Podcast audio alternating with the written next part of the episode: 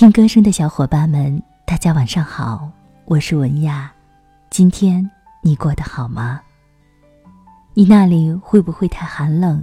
有没有雾霾？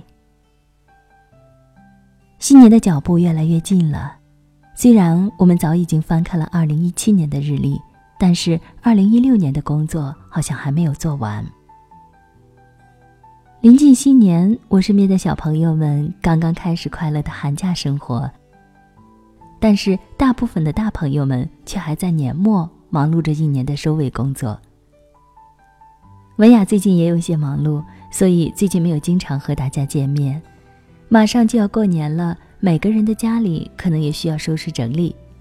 我在整理的时候就发现很多东西都成了鸡肋，比如过时但还干净完好的衣服，很多看过但又舍不得扔掉的书等等。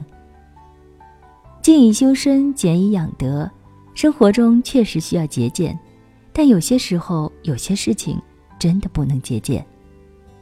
今天就让我们在作家毕淑敏的文章中找到答案。告诉孩子，人生有三件事不能节省。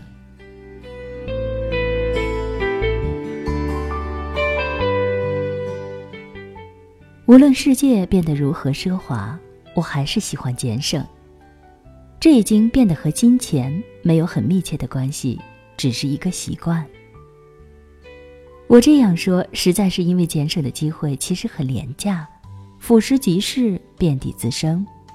比如，不管牙膏管子多么丰满，但是你只能在牙刷毛上挤出一点五到两厘米的膏条，而不是一尺长，因为你用不了那么多，你不能把自己的嘴巴。变成螃蟹聚会的洞穴。再比如，无论你坐拥多少橱柜的衣服，当暑气蒸人的时候，你只能穿一件纯棉的 T 恤衫。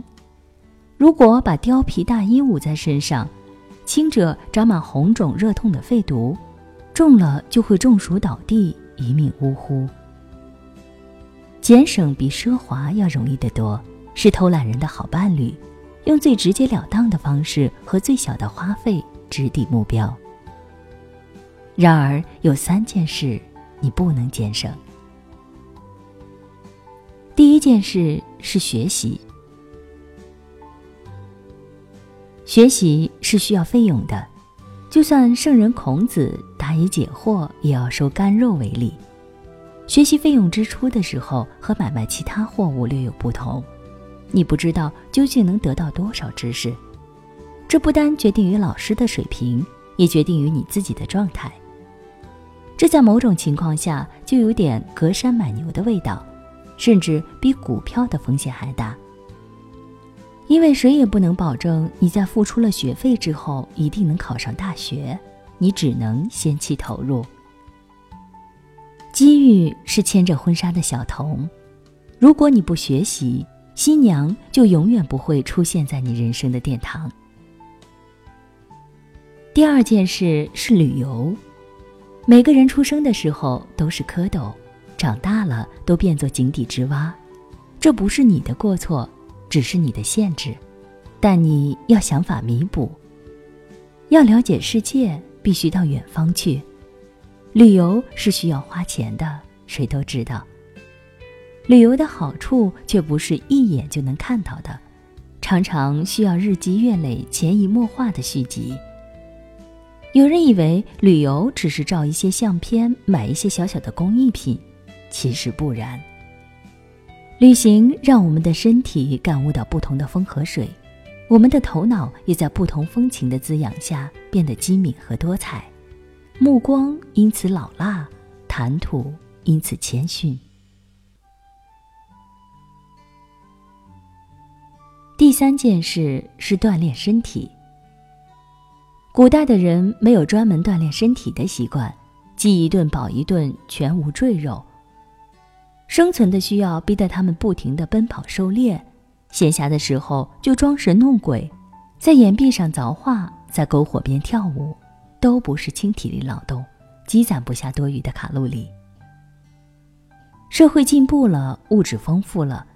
用不完的热量成了我们挥之不去的负担，于是要人为的在机器上跋涉，在充满氯气的池子里浮沉，在人造的雪花和冰面上打滚，在娇柔造作的水泥峭壁上攀爬。这真是愚蠢的奢侈啊！可我们没有办法，只有不间断地投入金钱，操练贫瘠的肌肉和骨骼，以保持最起码的力量和最基本的敏捷。有没有省钱的办法呢？其实也是有的。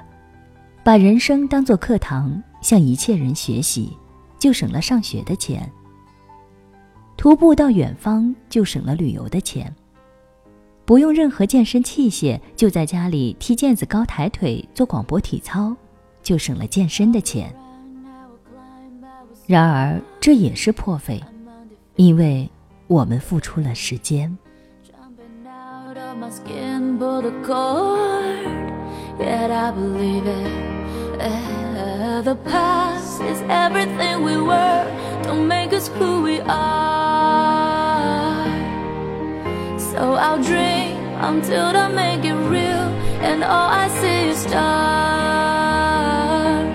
It's not until you fall that you fly. When your dreams come alive, you're unstoppable. Take the shot, chase the sun, find the beautiful. Where we'll grow in the dark, turning dust to gold And we'll dream